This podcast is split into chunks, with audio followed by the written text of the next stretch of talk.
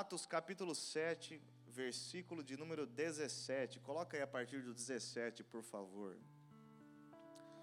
Hoje eu quero falar sobre alguns gatilhos que nos fazem fugir. Diga misericórdia. Atos capítulo 7, versículo 17 diz assim: Aproximando-se o tempo em que Deus cumpriria sua promessa a Abraão, nosso povo se multiplicou grandemente no Egito. 18. Então subiu ao trono do Egito um novo rei, que nada sabia a respeito de José. 19.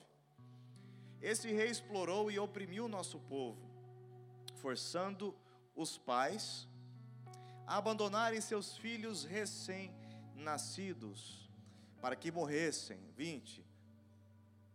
Por essa época nasceu Moisés, um bebê especial aos olhos de Deus. Seus pais cuidaram dele em casa por três meses. 21. Quando tiveram de abandoná-lo, a filha do Faraó o adotou e o criou como seu próprio filho. 22. Moisés foi educado em toda a sabedoria dos egípcios e era poderoso em palavras e ações. 23. Certo dia, estando Moisés com 40 anos, resolveu visitar seus parentes, o povo de Israel. Ao ver um egípcio maltratando um israelita, né, que era o seu parente, embora ele tenha sido criado como egípcio, defendeu o israelita e o vingou, matando o egípcio. Olha só, 25. E imaginou que seus irmãos israelitas entenderiam que ele havia sido enviado por Deus para resgatá-los, mas isso não aconteceu. No dia seguinte, visitou-os novamente e viu dois homens de Israel brigando, tentando agir como pacificador. Disse a eles: Homens, vocês são irmãos, por que brigam um com o outro? 27. Mas o homem que era culpado empurrou Moisés e disse: Quem o nomeou líder e juiz sobre nós? Vai matar como matou o egípcio ontem? Quando Moisés ouviu isso, fugiu e foi viver como estrangeiro na terra de Midian. Ali nasceram seus dois filhos. Moisés tinha intenção de ajudar aquele povo, ele se aproximou daquele povo com a intenção de ajudá-lo, que o seu povo. Mas ele fez algo, ainda que fosse algo naquela época válido. Moisés defendeu uma pessoa, e se você ler lá em Êxodo capítulo 1 e 2, você vai ver que Moisés ele escondeu o corpo desse egípcio que estava maltratando um israelita na areia. E depois, quando ele foi entrar numa discussão para apaziguar, para pacificar uma outra briga, aquilo que ele havia feito escondido foi como um gatilho novamente para ele fugir. Foi como um gatilho para ele fugir para o deserto e ali ficar por 40 anos. Olha o que diz o texto, mais uma vez, volta no versículo de número 28, por favor. Vai, vai me matar como matou o egípcio ontem? 29. Quando Moisés ouviu isso, fugiu e foi viver como estrangeiro na terra de Midian. Ali nasceram seus dois filhos. Moisés, quando ouviu isso, ele ficou espantado. Alguém sabe o que eu fiz. E ele fugiu. Muitos de nós, quando ouvimos algumas, algumas coisas, isso nos remete a outras, sim ou não, pessoal? Sim ou não, gente? Tem pessoas que foram criadas em lares muita ignorância, muita estupidez, muita grosseria num lar onde não há motivação, onde não, não há, não foi preparado para aguentar os trancos da vida, né? Num lar, ao invés de você ser motivado, você ser oprimido, desencorajado, maltratado. Então, às vezes, quando você se torna um adulto, com todas essas coisas que ficaram para trás, Alguém chega para você, talvez num ambiente de trabalho ou até na igreja, ou em alguns lugares assim que você está desenvolvendo alguma coisa no ministério, na sua vida profissional, não sei o que, não sei, cada um sabe de si. E você vê uma pessoa dizer para você, não, não bem bruto, bem estúpido, bem arrogante. O que que isso te faz pensar? No seu subconsciente, dentro da sua alma, isso te remete às coisas que você passou.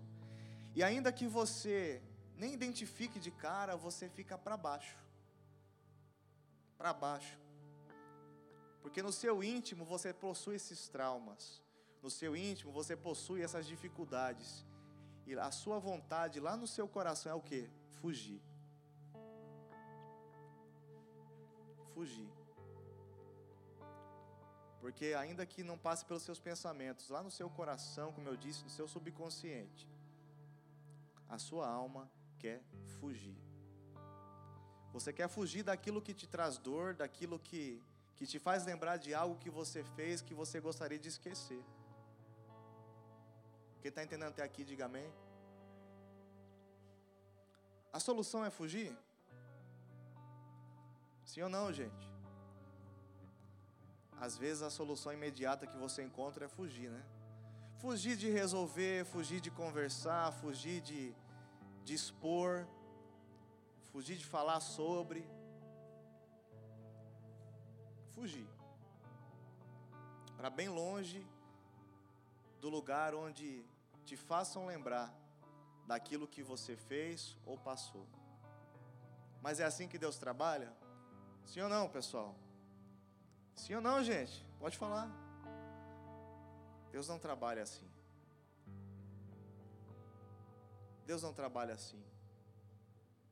Deus quer pessoas que digam: pequei contra o meu Deus, grande é o meu pecado, e sigo em frente, sem culpa, sem ressentimento, e sem que, que quando lem, e mesmo que se lembrem daquilo que fizeram, isso não cause mais dor isso não cause mais sofrimento.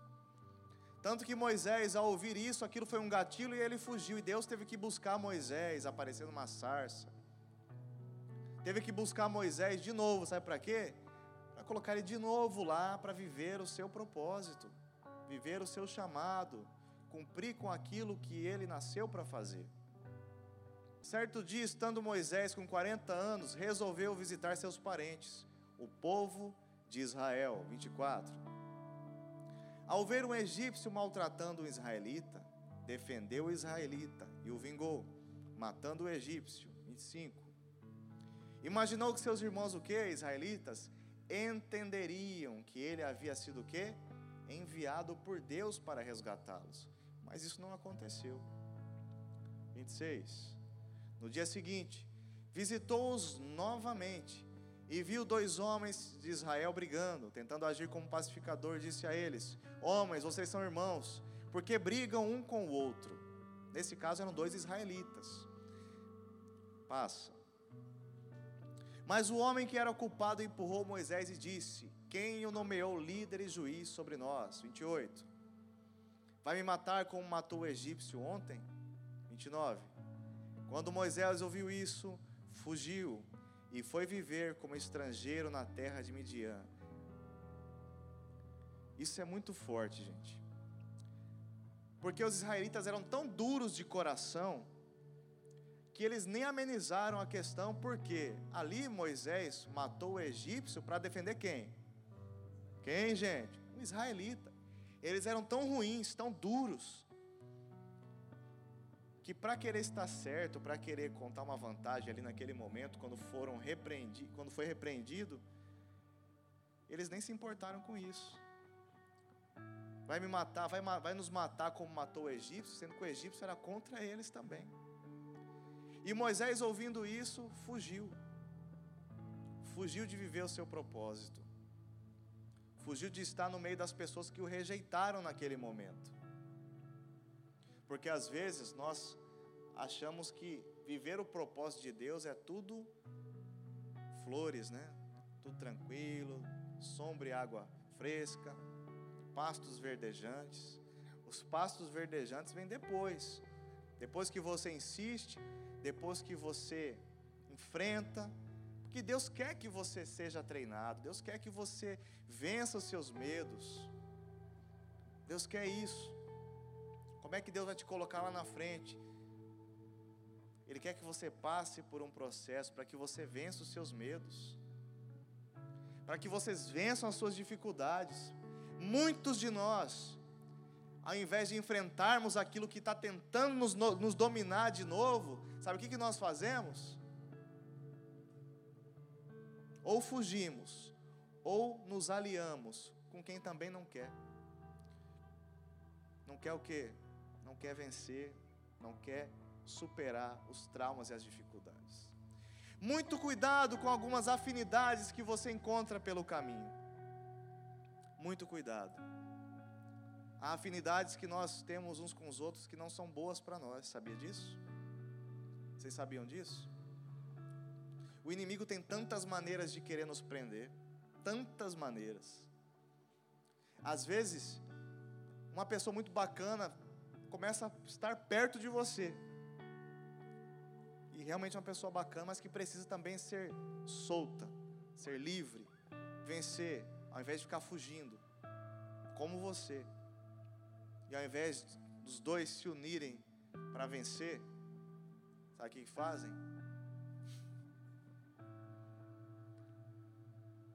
Um fortalece a fraqueza, a fraqueza do outro.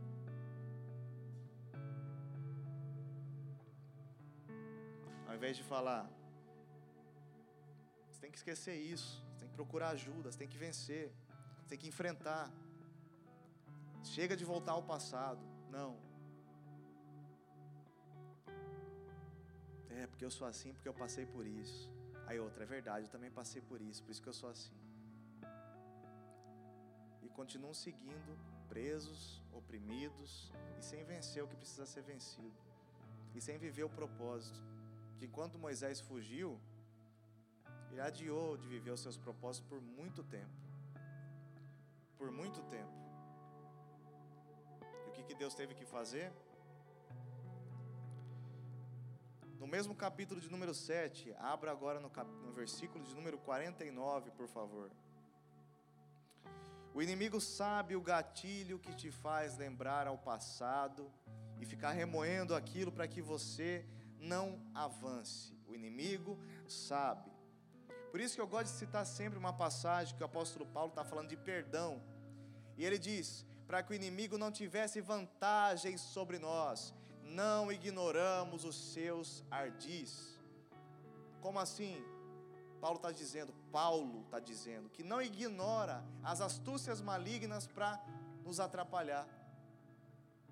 Porque se nós não entendermos que há um mundo espiritual maligno também, que quer nos prejudicar, que quer nos atrapalhar, que quer nos prender, se você não espiritualizar sim algumas coisas, embora nem tudo tenha que ser espiritualizado, mas se você não espiritualizar sim algumas coisas que acontecem com você, ou que acontecem na sua volta, você nunca vai vencer. Nunca. Os seus traumas, as suas dificuldades, frustrações, pecados, seja o que for, você nunca vai vencer. Você vai sempre fugir quando te lembrarem o que aconteceu ontem. Ao invés de enfrentar e seguir em frente, sem culpa, sem peso, porque se Jesus disse que o fardo é leve e suave, ele tem que ser leve e suave. Enquanto não for, você precisa lutar. Diga amém. Diga amém, pessoal. Diga glória a Deus. Se é leve e suave, é leve e suave. Não é verdade? Se Jesus disse que é suave, tem que ser. Tem que ser leve e suave em meio às guerras tem que ser leve e suave quando você for confrontado, porque ele fugiu quando ele foi confrontado.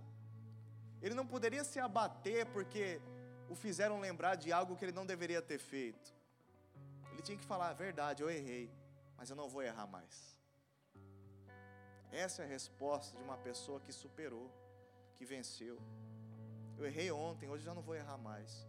E se um dia eu errar, vai ser por um acidente, e eu vou procurar o meu Deus, vou me arrepender e vou seguir. Diga amém, pessoal. É isso que nós devemos guardar em nossos corações. O que diz o versículo de número 49? Diz assim: O céu é o meu trono, e a terra é o suporte de os meus pés. Acaso construiriam para mim um templo assim tão bom? Diz o Senhor. Que lugar de descanso me poderiam fazer? Acaso não foram minhas mãos que criaram o céu e a terra? Povo teimoso, vocês têm o coração incircuncidado, ou seja, não marcado, não tocado, não alcançado, e são surdos para a verdade resistirão para sempre ao Espírito Santo? Foi o que seus antepassados fizeram e vocês também o fazem. 52. Que profeta seus antepassados não perseguiram? Mataram até aqueles que predisseram a vinda do justo, a quem vocês traíram e assassinaram. Vocês desobedeceram à lei de Deus, embora a tenham recebido das mãos de anjos. 54 os líderes judeus se enfureceram ao ouvir essas coisas, né? Com a acusação de Estevão e rangiam os dentes contra ele. Mas Estevão, cheio do Espírito Santo, olhou firmemente para o céu e viu a glória de Deus, e viu Jesus em pé no lugar de honra, à direita de Deus. Nós temos que parar de resistir. Temos que parar de resistir. Quando nós vamos parar? Deus já falou com muitos de nós. Tem falado, falado, falado. Às vezes você vem no culto e fala assim, já vai falar a mesma coisa. E sabe por que, que Deus nos conduz para falar algumas coisas no mesmo sentido com palavras diferentes? Por que será? Porque é o, é o problema que predomina ainda. Diga amém, pessoal. Que Deus quer tratar com vocês, comigo também. Se é esse o problema que predomina, Deus não vai mandar falar de outra coisa. Não vai. Vai falar sobre isso. Sabe por quê?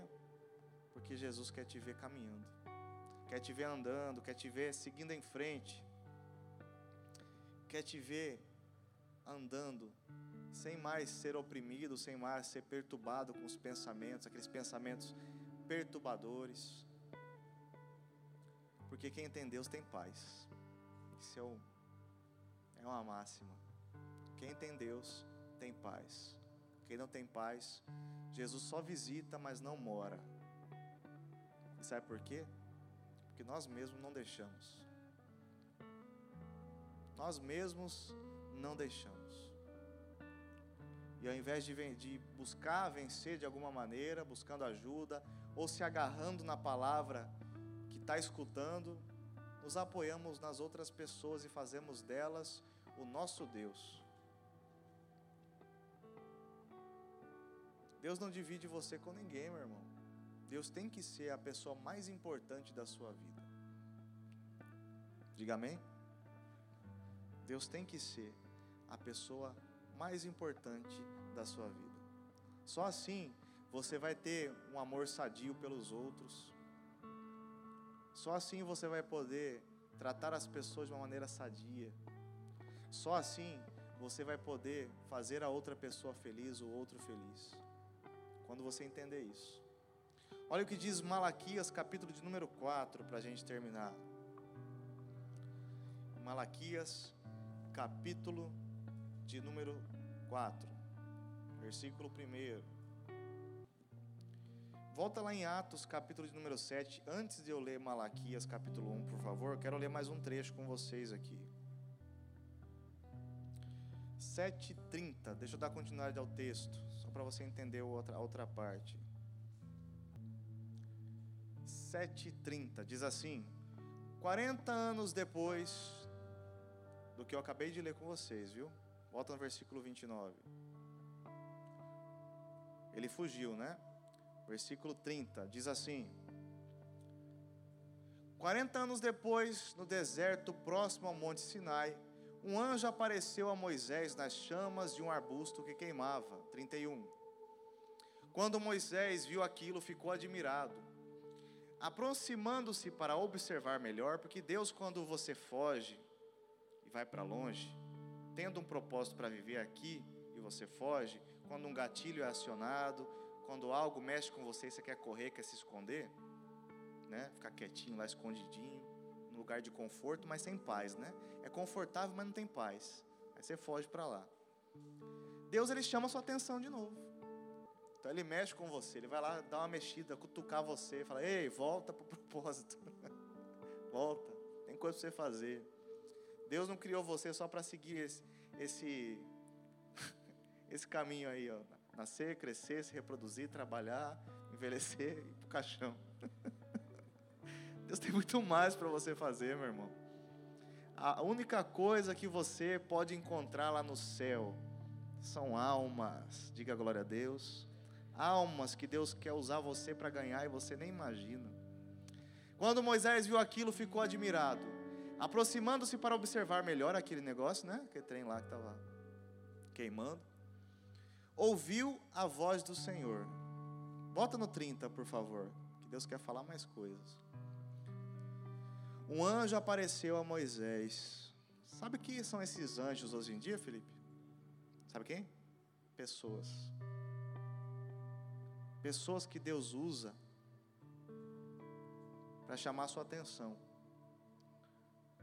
Um anjo apareceu a Moisés nas chamas de um arbusto que queimava. Quando Moisés viu aquilo, ficou admirado. Aproximando-se para observar melhor, ouviu a voz do Senhor que disse: Eu sou o Deus de seus antepassados, o Deus de Abraão, de Isaque e de Jacó. Moisés tremia de medo e não tinha coragem de olhar. Ele chegou mais perto e pôde ouvir a voz de Deus. 33. Então o Senhor lhe disse: Tire as sandálias, pois você está pisando em terra santa. Ou seja, começa a entender que para chegar aqui perto, não é do jeito que você está aí. 34. Por certo, tenho visto a aflição do meu povo no Egito. Aquele lugar que ele tinha fugido, lembra? Tenho ouvido seus gemidos e desci para libertá-los. Agora vá, pois eu o enviei de volta, pois eu o envio de volta ao Egito. Olha só. Mas de novo para o Egito. 35. Era esse o mesmo Moisés que o povo havia rejeitado. Quando lhe perguntaram quem o nomeou líder e juiz, sabe quem está fazendo esse discurso todo aí, lendo tudo que estava lá em Êxodo? Adivinha? Estevão. Estevão estava falando lá, estava pregando, estava esculhambando e falando lá. Era esse o mesmo Moisés que o povo havia rejeitado quando lhe perguntaram quem o nomeou líder e juiz. Por meio do anjo que apareceu a Moisés no arbusto em chamas, Deus o enviou para ser líder e libertador. Quando você foge, quando o gatilho é acionado no seu coração, muitos de nós, nem todos vão ocupar um, uma função de destaque, mas você pode ser líder e libertador na vida de uma pessoa. Mas está aí cheio de dedos com as coisas de Deus, cheio de coisas, cheio de, de preconceito, cheio de opiniões, né? Amém, tá bom. É tão bom ver uma árvore crescer e ficar frutífera e dar muito fruto. Mas essa árvore só dá fruto se ela se deixar ser adubada, né? E esse adubo é a palavra de Deus, é quando você aceita o que Deus está falando. Mesmo que você fique aí questionando tudo que eu estou falando. Por meio do anjo que apareceu a Moisés no arbusto em chamas, Deus o enviou para ser líder e libertador. Você acha que ele imaginava isso? Não. 36. Assim com muitas maravilhas e sinais, ele os conduziu para fora do Egito, pelo Mar Vermelho e pelo deserto durante 40 anos. Esse mesmo Moisés disse ao povo de Israel: Deus levantará para você um profeta, como eu, do meio de seu povo. Moisés estava com nossos antepassados a congregação do povo de Deus no deserto, quando o anjo lhe falou no Monte Sinai. E ali Moisés recebeu palavras que dão vida para transmiti-las a nós. 39. Mas nossos antepassados se recusaram a obedecer a Moisés eles o rejeitaram em seu íntimo, voltaram ao Egito. Disseram a Arão: Faça para nós deuses que nos guiem, pois não sabemos o que aconteceu com esse Moisés que nos tirou do Egito. 41. Logo fizeram um ídolo em forma de bezerro, ofereceram-lhe sacrifícios e começaram a celebrar o objeto que haviam criado. Então Deus se afastou deles e os entregou para servirem a estrelas do céu como deuses, conforme está escrito no livro dos profetas. Foi a mim que vocês trouxeram sacrifícios e ofertas durante aqueles 40 anos no deserto, povo de Israel. Não, vocês carregaram o santuário de Moloque, a estrela de seu deus Renfã e as imagens que fizeram para adorá-los. Por isso eu os enviarei para o exílio para além da Babilônia. 44. Nossos antepassados levaram com eles pelo deserto o tabernáculo construído de acordo com o modelo que Deus havia mostrado a Moisés. Quando Moisés estava conduzindo aquele povo, ele se afastou por um tempo para falar com Deus lá no monte. E ele demorou um tempo. E às vezes, quando Deus demora a falar conosco, porque eles queriam respostas, eles queriam continuar sendo conduzidos. Mas ao invés de eles esperarem ali, sabe o que eles fizeram? Criaram um outro Deus e começaram a adorá-lo. Por muitas vezes, quando Deus demora a responder, nós saímos do nosso lugar, deixamos de confiar em Deus começamos a tratar outras coisas como sendo o nosso Deus. Quem está entendendo, diga amém, pessoal. Não é isso que Deus quer. Não é isso que Deus quer. Deus quer que nós venhamos a viver o que Ele tem para nós. E nós nem podemos imaginar o que Ele tem para nós.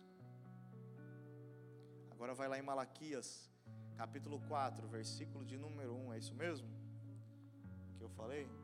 Malaquias, capítulo 4, versículo 1, para a gente terminar.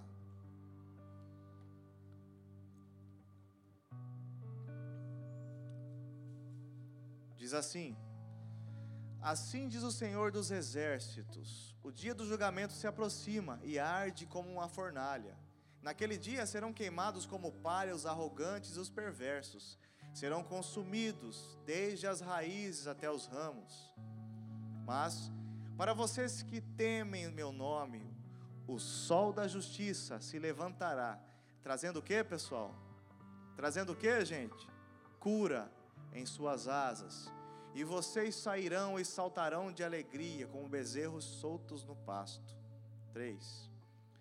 No dia em que eu agir, vocês pisarão sobre os perversos como se eles fossem pó, sobre os seus pés, diz o Senhor dos Exércitos. Lembrem-se de obedecer à lei de Moisés, meu servo, a todos os decretos e estatutos que dei a todo o Israel no Monte Sinai. Vejam, vejam, eu lhes envio o profeta Elias antes da vinda do grande e terrível dia do Senhor. Ele fará que o quê?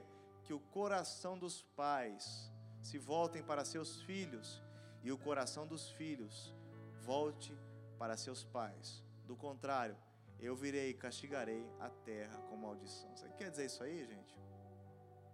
Empatia quando Deus começa a habitar no seu coração, habitar na sua vida, você não olha a pessoa que está do seu lado mais com indiferença. Você se importa, você se compadece. Você quer fazer alguma coisa por alguém. Mas para chegar nisso, deixa de fugir, resolva seus problemas. Resolve. Resolve seus problemas. Às vezes nem seu pai e sua mãe sabem o que você carrega no coração o sofrimento que você carrega na sua alma. Deus quer te libertar disso. Quando vier um gatilho para você se lembrar daquilo e você quer fugir e se esconder, ao invés de você esconder, resolva. Busca uma saída. Lembra-se do que Deus tem falado com você. Lembre-se do que Deus tem falado com você. Para você caminhar em paz. Diga amém, gente.